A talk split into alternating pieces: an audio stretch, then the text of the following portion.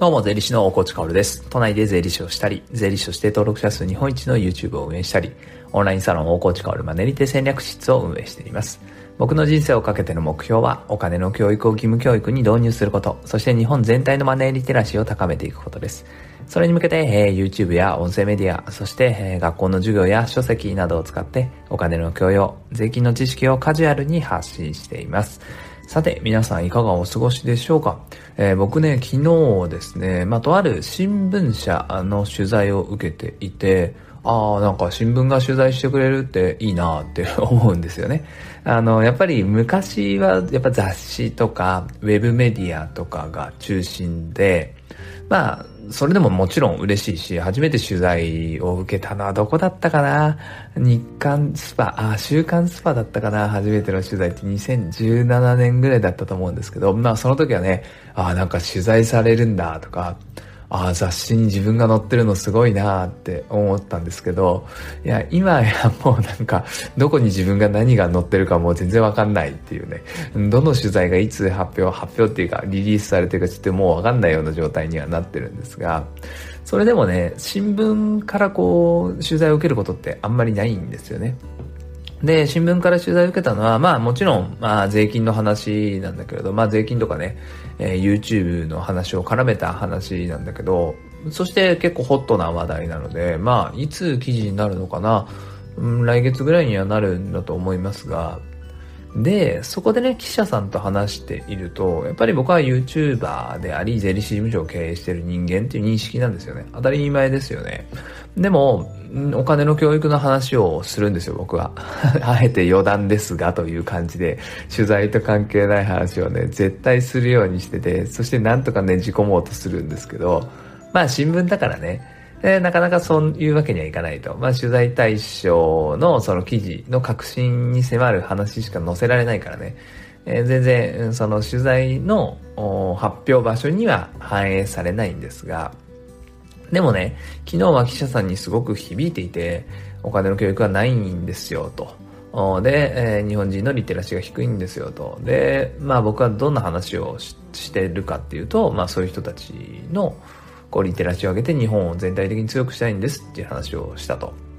そうすると、ああ、それってすごく大事なことですよねっていう話をされていました。で、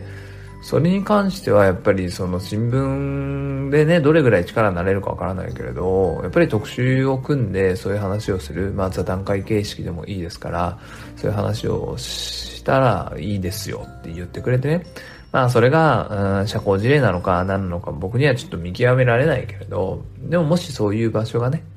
与えていただけるんであれば素敵なことだよなって思ったわけですよね。やっぱり僕はこの音声メディアとか YouTube、学校の授業で発信をしているけど、まだまだね、これ偏ってるんですよね。僕の音声とか動画とかをもう選んでね、えー、毎日のように、コンテンツを受けてくれる人、まあ聞いてくれる人、見てくれる人っていうのは、なんかもうおなじみのみたいな感じだと思うんですけど、僕はもう世間に出れば、まだまだ、まだまだどころかもうほぼ全員誰も知らなくて僕のことなんて。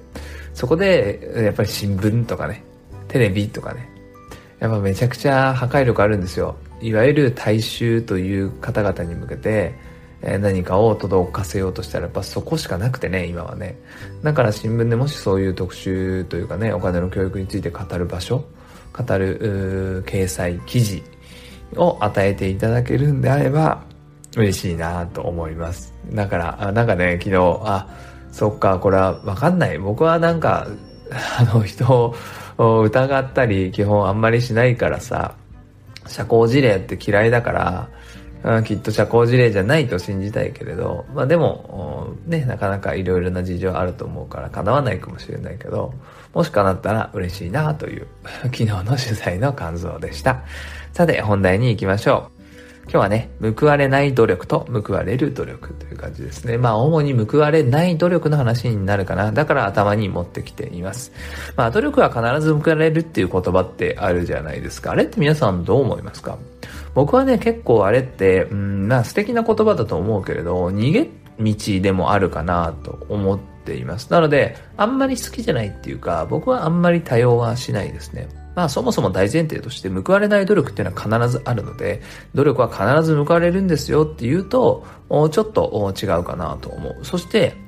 何かうまくいかなかった時ね、やっぱり努力が足りなかったんだなって言って、努力が足りないせいにしてしまうってことがあるんですよ。でもそれは努力が足りないんじゃなくて、どんなに努力をしても報われないものってあって、その時に自分の選択ミスだよね。そこにベットした、そこに飛び込んだミスっていうのを、やっぱり人は認めたくないから、それを認めないために努力が足りなかったんだ、みたいな感じで、えー、逃げ道を作っているっていうこともあるんですよね。だからその辺って気をつけなきゃいけないな、いけないなって思います。まあ僕にとってね、この努力報われる報われない問題はさ、激震が走ったのは税理士試験の時で、先生に言われたんですよね。めちゃくちゃ勉強して受かれる試験っていうのは、とっても簡単な試験ですって言われたんですよ。全然最初意味がわからなくて、話を紐解いていくとね、税理士試験っていうのは、どんなに努力しても、めちゃくちゃ努力しても、受かれないものですと。で、どういうことですか？って。でも努力って必要ですよねって。いや、努力は必要ですよ。でも受かれないこともあるんです。そんな簡単なものじゃないんですって言われたんです。難関国家資格っていうのはね。それは、まあ、後々にね、うん、その税理士試験のことだけじゃなくて人生のことをその先生は言ってらっしゃったんだろうなって思うんだけど、努力で超えられない壁ってあるんですよね。そこについては早い段階で気づいて受け入れなきゃいけないよなって思いました。まあその時だから先生教えてくれてありがとうっていう感じですね。当然ね、僕はそれまでもいろいろ努力をしてきててさ、その小学校、中学校、高校と小さい時にね、まあ、サッカー選手になりたいなとか、バンドでなんか頑張りたいなとか、あとは芸能人とかになりたいなとか思ってたけど、全部それって諦めてるんですよね。諦めていて、でも努力が足りなかったんだって思ってた節ってあったんですよね。もっと頑張ればきっといつか花開いてたよなっていう。でもあれってなんか、努力じゃなんともならなかったかもしれないなって思うようになったんです。努力が報われないっていうのは受け入れるにとってはすごい あの苦しい事実なんだけれど、でも、それを受け入れないとやっぱいけないんですよね。変えられない事実ってあるじゃないですか。僕はね、日本に生まれただけでラッキーだって思っていて、やっぱり先進国に生まれていれば、努力で大体のものは叶うんですよね。大きい企業を作りたいとかね、世界に出て活躍したいとか、並大抵の努力とかでは、あまあ、叶わないけれど、でも先進国に生まれればその可能性って秘めてるんですよね。でも超後進国というところに生まれたばっかりに、その運命を背負ったばかりに、やっぱり努力じゃ超えられない壁っていうのは増えてくるんですよね。それは運命だと思うし、そこっていうのはその努力うんぬんじゃないんだよっていうのは早めに知っておいた方がいいと思う。で、僕はね、昔は適切な努力は必ず報われるって言ってたんです。報われないのは努力が足りないからか、もしくはその努力が適してないからか。まあ極端な例だと、絵が上手くなりたいんですっていう人はさ、バット持って素振りしててもさ、絵上手くなんないじゃん。そういうことだよね。その努力って、その目的に向かってないよねっていう話。まあこんなん日常にいっぱいあるんですよ。例えばお金稼ぎたいんだよな、もうちょっと金持ちになりたいんだよなって言ってるのに、何も考えずに、えー、ただ日々働いているとかね。その自分の単価を上げようとする努力をせずに、こう自転車操業のように、えー、来た仕事をどんどんどんどんこなしてるだけ。そういうのって、その、まあ、生きていく上では重要だと思うんだけれど、そのお金稼ぎたいんだよねって目的に向けての努力としては、適した努力じゃないじゃないですか。だから、適切な努力だったら絶対報われるんだって僕は言い切ってたんだけど、